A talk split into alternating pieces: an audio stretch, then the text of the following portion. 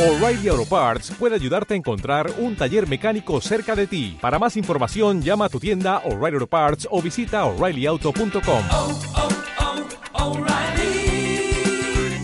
oh, Parts. Por la señal de la Santa Cruz de nuestros enemigos, líbranos, Señor Dios nuestro. En el nombre del Padre y del Hijo y del Espíritu Santo.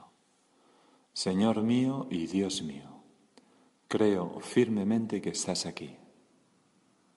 Concretamente, en esta capilla románica preciosa del Hospital de Bruma, en pleno camino de Santiago inglés, que nos han dejado para poder celebrar misa y poder rezar aquí. Te tenemos en el sagrario. Creo firmemente que estás aquí, que me ves, que me oyes. Te adoro con profunda reverencia. Te pido perdón de mis pecados y gracia para hacer con fruto este rato de oración. Madre mía Inmaculada, San José, mi Padre y Señor, interceded por mí. El Evangelio de hoy es un Evangelio, mm, ¿cómo diría yo?, en el que Jesús, mm, por segunda vez en el Evangelio, explica una de las parábolas. Jesús había contado aquella parábola del trigo y la cizaña, de cómo por descuido de los operarios de- del campo, que se duermen de noche, viene el enemigo y siembra cizaña junto al trigo y se dan cuenta cuando ya están crecidos y les dicen, ¿quieres que arranquemos la cizaña? Y Jesús le dice, no, no, dejarlos hasta el momento de la siega, no vaya a ser que al quitar la cizaña arranquemos también sin querer el trigo. Bueno, y, entonces, justo a continuación viene el Evangelio de hoy, que dice lo siguiente. En aquel tiempo dijo Jesús a sus discípulos, o mejor dicho, en aquel tiempo Jesús dejó a la gente y se fue a casa. Esto es lo que dice en primer lugar.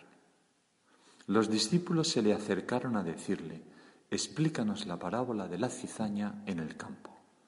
Jesús había contado aquella parábola a una multitud y se retiran a su casa, a Cafarnaúm. Tú, Jesús, tenías una casa, un lugar en el que estar con los tuyos, un lugar en el que hablar y contrastar las cosas, un sitio en el que quitarse las caretas y dejar de aparentar, reconocer nuestras miserias e ignorancias o manías, reírnos con ellas, sabiendo que somos queridos pese a todo lo que ocurre en una casa, en una familia. Pues Jesús, tú tenías una casa y te vas con los tuyos, con tus discípulos. Y tus discípulos se comportan así contigo, con sencillez. Jesús, explícanos la parábola de la cizaña en el campo. Es que no hemos entendido nada. Bueno, Jesús tiene una casa, estás aquí ahora en esta casa, en medio del monte, en una aldea que no tiene más de 15 habitantes. Desgraciadamente en esta iglesia tan bonita no hay misa más que una vez cada dos o tres meses. Pero en fin, está muy cuidada y está todo muy bien. Y hoy tenemos al Señor en el Santísimo porque lo hemos dejado hasta mañana que nos vayamos y, lo retiremos. Mejor dicho, hasta dentro de un rato que nos vayamos y lo retiremos. Bueno, pues Jesús tiene una casa, está en las iglesias, en los sagrarios. Me acuerdo aquel marinero de, de, de Barbate que estaba haciendo la mili y, y, al mismo tiempo que hacía la mili empezó a recibir catequesis para, pues, para hacer la primera comunión. Era un hombre de mar, marinero, y, y, y, esto ocurrió pues, en, en, en, la Carraca, que es el arsenal de, de San Fernando, y, y, le estaban dando la catequesis de, de, del bautismo, y entonces el, el, el, profesor, que no sé si era el sacerdote o era un oficial, preguntó, a ver, ¿dónde está Dios? Y entonces este marinero se arrancó a dar la contestación y dijo, mire usted, mm, Dios está en todas partes, pero mayormente vara en las iglesias. Qué bonito, ¿no? La fe. Dios está en todas partes, pero de manera especial en las iglesias donde hay un sagrario que contiene el tesoro preciosísimo del cuerpo y la sangre de nuestro Señor Jesucristo, de su alma, de su divinidad. Esa es la casa de Dios. Nunca, Señor, me encuentro más en casa que frente a un sagrario. Tu casa, la casa de Dios. Y en esta casa te pedimos que nos expliques nuestra vida, lo que nos pasa, el mundo, lo que ocurre a nuestro alrededor y no entendemos. Te decimos lo que te decían los discípulos. Explícanos la parábola de la cizaña en el campo. Qué importante, Señor, que yo vaya y me ponga delante de ti en una iglesia, delante del sagrario, si puedo, a decir, hola Jesús, oye, ¿cómo ves tú esto? ¿Qué me tienes que decir? Jesús dejó a la gente y se fue a casa. Y tú y yo vamos a la casa de Jesús porque nos perderemos sus explicaciones. Seguimos con el Evangelio. ¿Os acordáis que habíamos terminado con aquella petición de los discípulos? Explícanos la parábola de la cizaña en el campo, dice Jesús. El que siembra la buena semilla es el Hijo del Hombre. El campo es el mundo. La buena semilla son los ciudadanos del reino. La cizaña son los partidarios del maligno. El enemigo que la siembra es el diablo. La cosecha es el final de los tiempos y los segadores los ángeles. Más claro, agua. Y lo primero que me sorprende, Señor, es este combate desigual que tú permites. Este combate que empezó con Adán y Eva entre el maligno y Dios y tú, Señor, y tu deseo de salvar a los hombres. Y es un combate que continuó en el desierto cuando el diablo te tentó, que continuó en la cruz cuando alentó a que te clavaran en la cruz por las cosas que decías y hacías, y que sigue cada día en mi corazón, en el corazón de todos los cristianos, en el corazón de todos los hombres en realidad, y que sigue en el mundo el combate entre el maligno, los partidarios del maligno y los ciudadanos del reino, los hijos de Dios. Y a veces me pregunto, ¿cómo no aplastas al diablo, Señor? ¿Cómo no acabas con él de una vez? Me imagino que quizás tengas otros planes, quizás quieras, no, no, no, no voy a hacer teología ficción, no, no sé qué planes puede tener el Señor para redimir al diablo si los tiene, pero, pero mm, mm, me imagino que el diablo es como la otra cara de nuestra libertad y de nuestro mérito. El diablo nos prueba a todos y sin saberlos, sin saberlo él, nos hace algún bien, nos hace merecer el cielo. Ver el mal en el mundo, ver los partidarios del maligno nos hace darnos cuenta de en quiénes podríamos convertirnos, de quiénes podríamos ser nosotros. Porque nosotros, como decía algún santo, nos sentimos capaces de todos los errores y de todos los horrores. Hay un psicólogo clínico que ha estudiado muy bien pues, a los grandes psicópatas y a los grandes mm, partidarios del maligno, vamos a decir así, ¿no?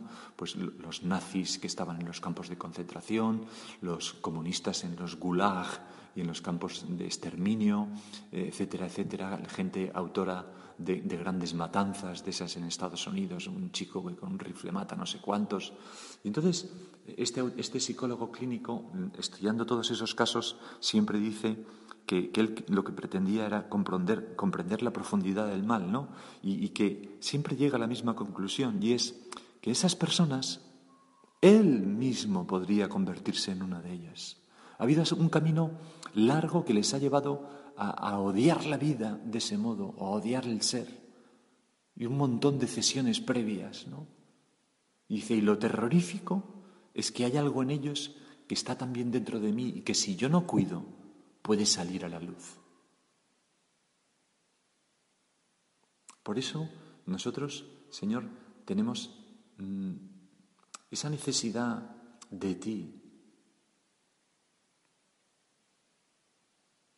Esta parábola nos dice que tenemos necesidad de Dios mm, para mm, ser capaces de convivir con la cizaña y seguir siendo trigo y no convertirnos en cizaña. Dios creó seres con libertad. Algunos creen que pueden imaginar una criatura que fuese libre pero que no tuviera posibilidad de equivocarse. Yo la verdad es que no lo creo así, porque si alguien es libre de ser bueno, también es libre de ser malo, o si no, no es libre en absoluto. Y precisamente el libre albedrío, la libertad, es lo que ha hecho posible el mal, la malevolencia, la maldad. No es que la cause, sino que es lo que la hace posible simplemente. Cuando las almas se vuelven malvadas y crueles, usan esa posibilidad para infringirse daños unas a otras, dice C.S. Luis. Ello explica, quizá, las cuatro quintas partes del sufrimiento de los seres humanos. Han sido los hombres, no Dios, quienes han inventado los potros de tortura, los látigos, las cárceles, la esclavitud, los cañones, las bayonetas y las bombas. La avaricia y la estupidez humana, no la mezquindad de la naturaleza, son las causas de la pobreza y el trabajo agotador. Así dice C.S. Lewis. Y nosotros podríamos añadir que somos los seres humanos los que hemos inventado las malas caras, las malas contestaciones, los rencores, las críticas que hacen daño, la dejación de derechos, etcétera, la deshonestidad en el trabajo, la falta de preocupación por los necesitados, la falta de justicia, etc. Bueno, ¿y qué puede uno decir ante este panorama que taladra y enloquece el corazón y la razón? Pues solamente decía Henry Newman, Henry Newman eh, ahora ya eh, eh, San Henry Newman, ¿no? decía que solamente se le ocurrían dos cosas. O no hay creador ¿O este mundo de los hombres ha sido desechado y apartado de su presencia por el pecado original? Y entonces lo explica así. Si yo me encontrara con un chico de buena presencia y con cabeza, bien educado y culto, pero arrojado al mundo sin posición, incapaz de decir de dónde viene, dónde nació o quién es su familia, no tendría más remedio que pensar que su historia tiene algún asunto oscuro y que sus padres, por la razón que sea, se avergüenzan de él. Lo único que podría hacer es constatar el contraste entre lo que parecía ser y lo que es. Eso mismo digo sobre el mundo. Si hay un Dios, puesto que hay Dios, el ser humano debe de estar marcado por alguna terrible calamidad de nacimiento. Está desconectado de los propósitos de su Creador y esto es un hecho tan verdadero como que el mundo existe. De ahí que la idea teológica de pecado original cobre un grado de certeza que se aproxima a la misma existencia del mundo y de Dios. Pues así habla San John Henry Newman. Y es muy interesante, Señor, porque, porque existe cizaña en el mundo. Existe partidarios del maligno. Esto es una prueba de la existencia del pecado original. Un ser humano que está hecho para dar amor y recibir amor, que se convierta en un sujeto que obra maldad, que hace sufrir innecesariamente, que oprime a los más desprovistos, que mata, roba, corrompe. Desde luego son hijos del maligno, pero, pero algo pasó para que alguien sea capaz de eso. Y se llama pecado original. Y no nos olvidemos que todos nosotros tenemos el pecado original.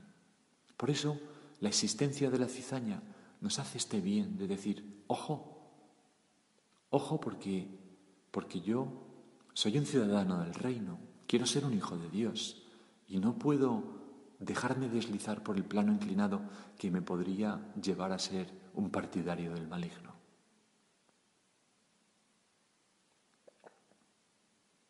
Por supuesto que nosotros, Señor, lo que intentamos es convertir a los partidarios del maligno. Rezamos por ellos todos los días, Cuando vemos que alguien hace una cosa mal, un cristiano lo primero que hace es rezar, Señor, perdona a este, este tirano que está aniquilando a su pueblo. Y luchar para hacer el mundo más justo. Hay una historia que dice, por la calle vi una niña aterida y tiritando de frío dentro de su ligero vestidito y con pocas perspectivas de conseguir una comida decente. Me encolericé y le dije a Dios, ¿por qué permites estas cosas? ¿Por qué no haces nada para solucionarlo? Durante un rato Dios guardó silencio, pero aquella noche, de improviso, me respondió, ciertamente que he hecho algo, te he hecho a ti. Tú y yo somos la solución para el mundo, con nuestra vida de hijos de Dios, con nuestra vida de entrega a los demás, con nuestra vida de, de- fomentar la justicia, con nuestra vida de mil cosas buenas que tú sabes y yo también que tenemos que hacer y que nuestra conciencia nos dice. Pero sobre todo, la parábola es una llamada a la esperanza. Nos dice que el bien es más fuerte que el mal, que la verdadera historia, esa que perdura para siempre, la escriben con su sangre, Señor, con sus lágrimas, con sus gestos llenos de amor, los hijos tuyos, los hijos de Dios, los ciudadanos de tu reino, tú y yo, con tu gracia. Y no Hitler o Stalin o los corruptos o los partidarios del maligno. No, no, no. e- e- esa- todos esos pasan y, y- y no quedan ni rastro de lo suyo, más que vacío. La verdadera historia se escribe, me dijo una vez un sacerdote, en los confesionarios, donde las gentes abren su conciencia y la gracia de Dios les sana, salen reconfortados y removidos y con el propósito decidido de portarse mejor, de sacar la mejor versión de sí mismo, de, de- ser personas que derrochan amor, sembradores de paz y de alegría. Y me decía este sacerdote, ahí es donde se escribe la historia, que no se ve y nadie cuenta. Lo más importante del mundo pasa en los confesionarios. ¿Y por qué insisto en que esta parábola es una parábola de esperanza? Pues por la explicación que tú nos das, Señor. Dices, lo mismo que se arranca la cizaña y se echa al fuego, así será el final de los tiempos. El Hijo del Hombre enviará a sus ángeles y arrancarán de su reino todos los escándalos y a todos los que obran iniquidad, y los arrojarán al horno de fuego. Allí será el llanto y el rechinar de dientes. Entonces los justos brillarán como el sol en el reino de su Padre. El que tenga oídos, que oiga. Y verdaderamente, Señor, yo quiero oír porque esto es una enseñanza importante. Deberíamos experimentar un gran consuelo al leer estas palabras. La cizaña arderá y no quedará nada, cenizas. El trigo permanecerá para siempre.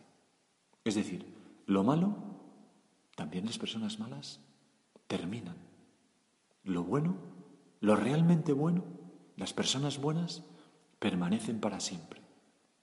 Fíjate esta frase. Entonces los justos brillarán como el sol en el reino de su Padre. ¿No te alegra poder ser uno de ellos?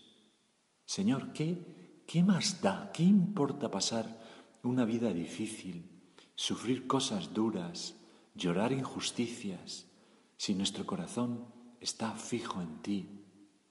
Si tú puedes decir esto de mí, que voy a brillar como el sol en el reino del Padre.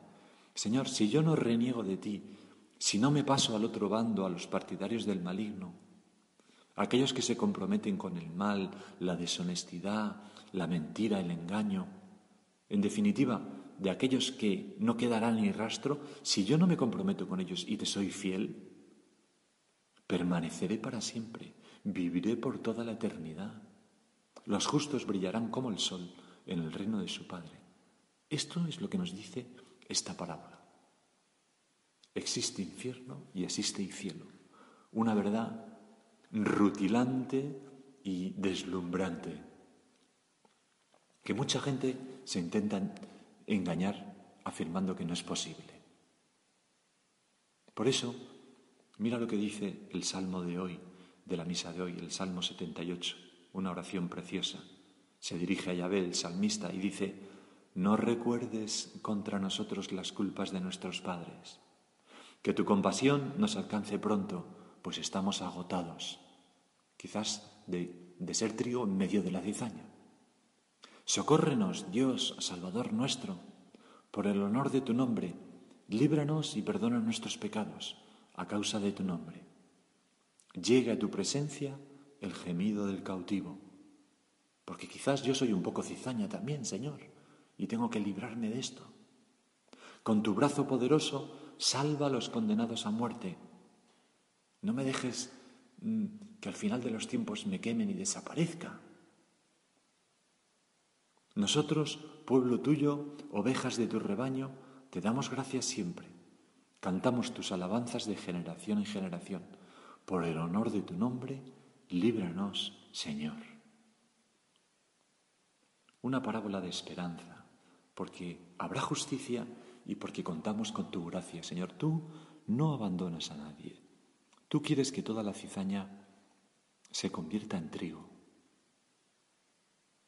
Hay una novela maravillosa que habrás leído de Evelyn Baugh, Retorno a Bradshaw, eh, donde te voy a contar la última página, el último párrafo de la novela. Así que si no la has leído y piensas leerla, no escuches esto que, que voy a contar ahora.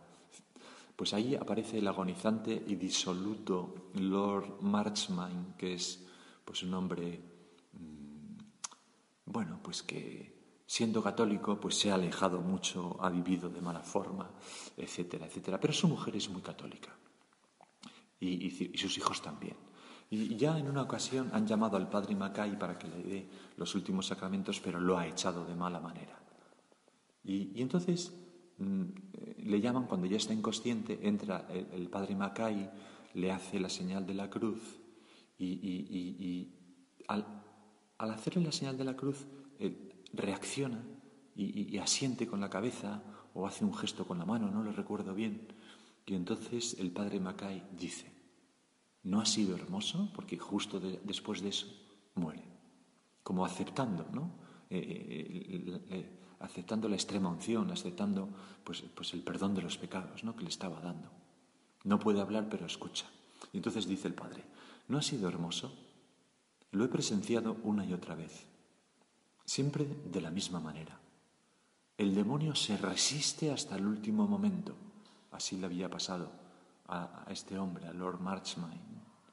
Pero la gracia de Dios es demasiado fuerte para él. Y al final vence. Pues Señor, ven a nuestras almas y a la de todos los hombres, robustécenos, vence con tu gracia la acción del maligno que desde luego existe a nuestra Madre, con toda la devoción de que somos capaces, le pedimos que nos proteja, que nos ampare y que nos ayude a vivir de este modo en este mundo bendito, pero donde hay también, desgraciadamente, cizaña.